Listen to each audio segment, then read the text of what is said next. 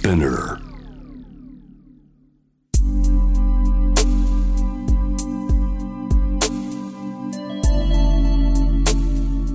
眠らない街六本木。高層ビルの一室に現れる深夜の保健室。重たいドアの向こう側。ここでは誰もが飾らない言葉で語り始める。心の声を聞き出す。特別な聴診器を持って迎えるのは酒と涙と哀愁をこよなく愛するイラストレーターの田中美咲。恋仕事家族そして性のこと。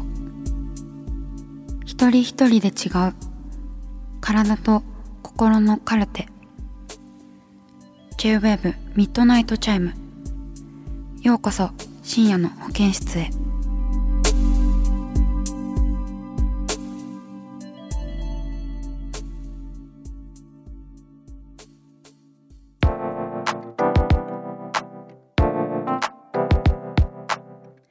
イラストレーターの田中美咲がお送りしています。深夜の保健室ミッドナイトチャイム。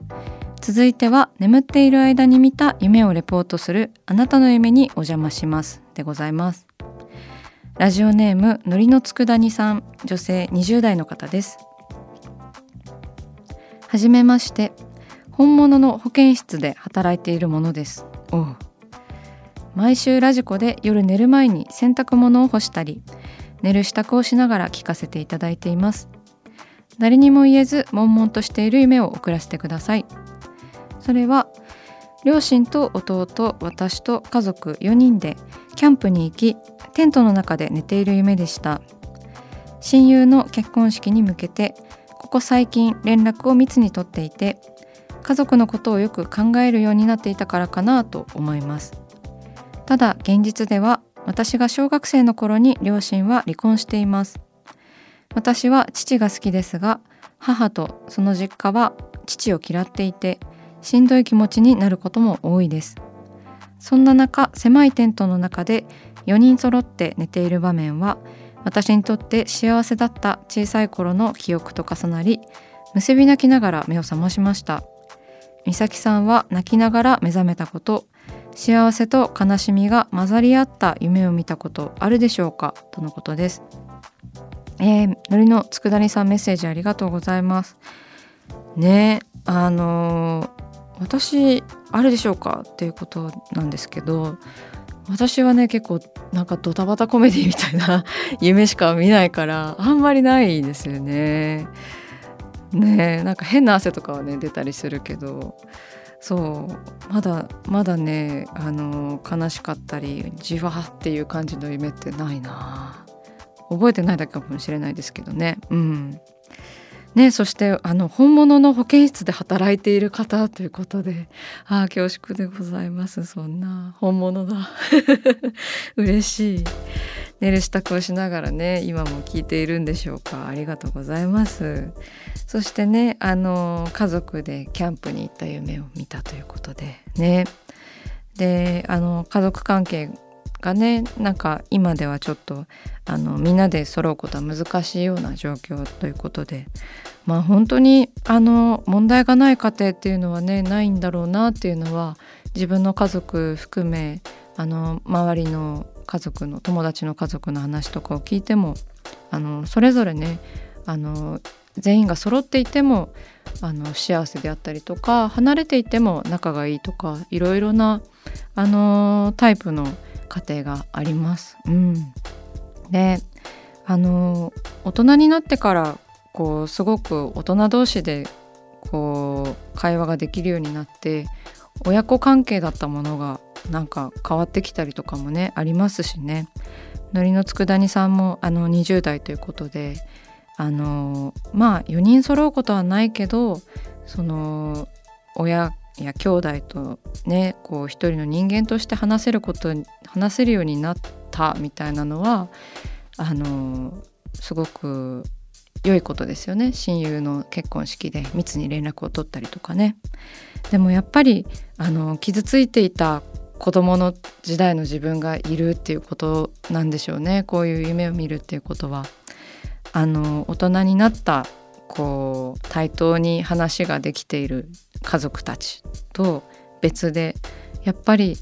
なんかみんなで仲良くしたかったみたいなそういう子供心があの存在するまあなんか別々で存在するっていう感じなのかな？うんうん。ねそういうものがあったのかもしれないですよね。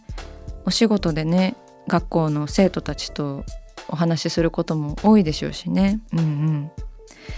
だから何でしょうむせび泣きながら目を覚ましましたということで。そうなかなかね本当にでも本当にめちゃめちゃ仲がいい家庭って私見たことないかも。あんまり聞いたことないですね。何かやっぱりどこかしらみんな抱えて生きていると思う、うん、でもそのなんか潜在意識の中にあるみんな仲良くしていたかったっていう子供心はやっぱりなんか今でもなんか夢の中でもこう忘れずにいられたらすごい素敵なことですよね。叶わないとしてもなんかこうみんなで仲良くしていたいなと思っているっていうのがねすごく尊いことですよね。うん、ねそんな夢ということで私はねあのあんまりこうまあドタバタコメディみたいな夢ばっかり見てはいるんですがあのよくね小学校の体育館とかの夢はね見ます。あとは何だろうそういう空気感みたいなことでこうなんでしょう幸せと悲しみが混ざった夢と言いますかねはあるななんか実際に来たことがあるような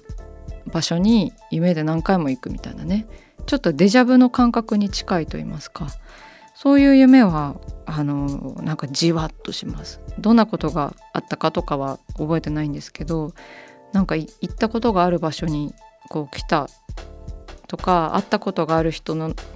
がなんか夢に出てくるとかね。なんかそういう夢ってすごいなんかじわーっときますよね。のりの佃煮さんメッセージありがとうございました。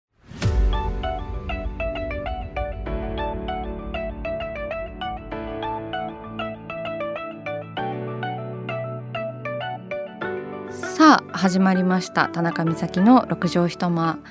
大勢の目に触れたものから人知れずこっそりと楽しまれたものまでイラストレーター田中美咲の作品を作者自ら紹介します。この時間は番組スタッフと一緒にお送りします。よろしくお願いします。よろしくお願いします。それでは美咲さん今夜の一枚は？ハリネズミのジレンマ。でございます。はい。ジレンマ。ジレンマ。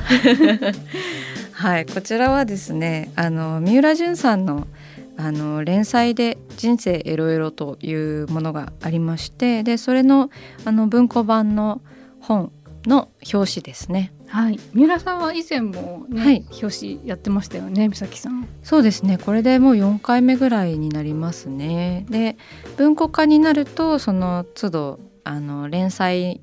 のなんかそのまあ短編というか短いエッセイをこう一つにまとめた本なんですけどその短いエッセイの中から一つこう主題になるようなものからあのなんでしょうねあの題名が決まるんですけどだからそのエピソードから連想したあの表紙という感じになっております。うん、じゃあその一編がハリネズミのジレンマ。はいそうなんですよ。でこちらはですねあのどんなイラストかと言いますと真ん中でこう女の子がゲームをしていてで後ろでねちょっと男の子が拗ねているっていう、はい、だいぶ後ろですね。ちょっとこう見えないぐらいの。そうなんですよ。だいぶ遠近法って感じなんですけど。はい。であのこちらのイラストは、えー、デジタルで描きました。はい、はい、で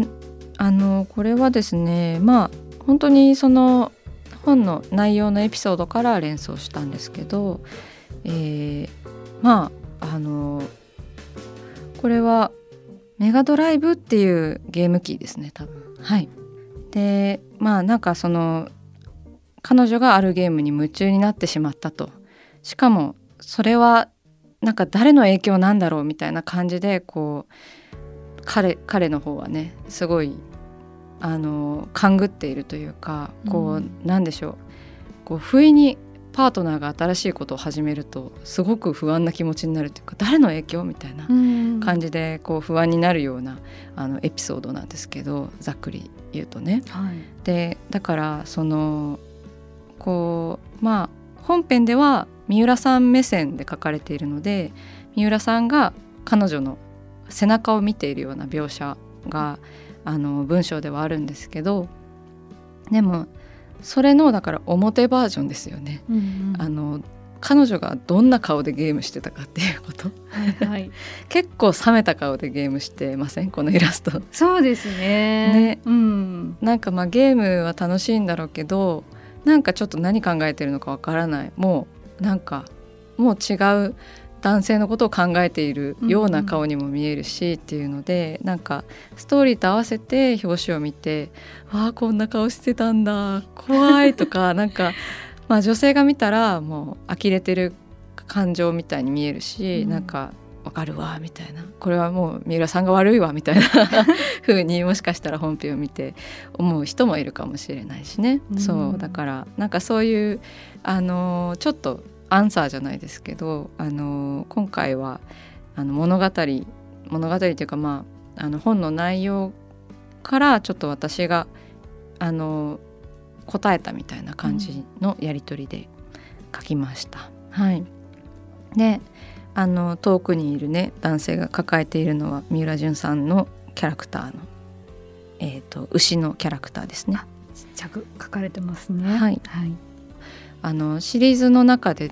あの表紙の中に入れるっていうのは毎回やっているので今回も書かせていただきました。はい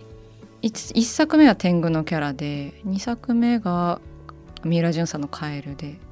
3作目も確かカエルがあの T シャツにプリントされてたりとかしてで今回は牛でございます。でまあなんかもっとねこの表紙でお部屋の描写を描こうかなって迷ってたんですよ実は、ラフの時点では。でもなんかこうこの2人の心の距離みたいなのをもうちょっと書きたくて何でしょうまあエピソードを読んでいただければ分かるんですけどなんか気が付かないうちに心の距離がすごい離れてしまってるなこの2人はみたいな。うんうん、で三浦さんそのことに全然気づいてないんだろうなみたいな 感じがすごい読み取れたのであのお部屋の感じ描写とかそういうリアリティではなくこうなんか男女のねこう長く付き合った男女のこうどんどん心が離れていっている感じをこう部屋ではこうなんか当時ね若い2人のお部屋だから、きっと狭い部屋だったと思うしなんかここまでの距離感はその部屋の中では出せなかったので、うんうん、こういったあの青と黄色に分かれているこう遠くにね男の人がいるっていう感じの距離感を出しました。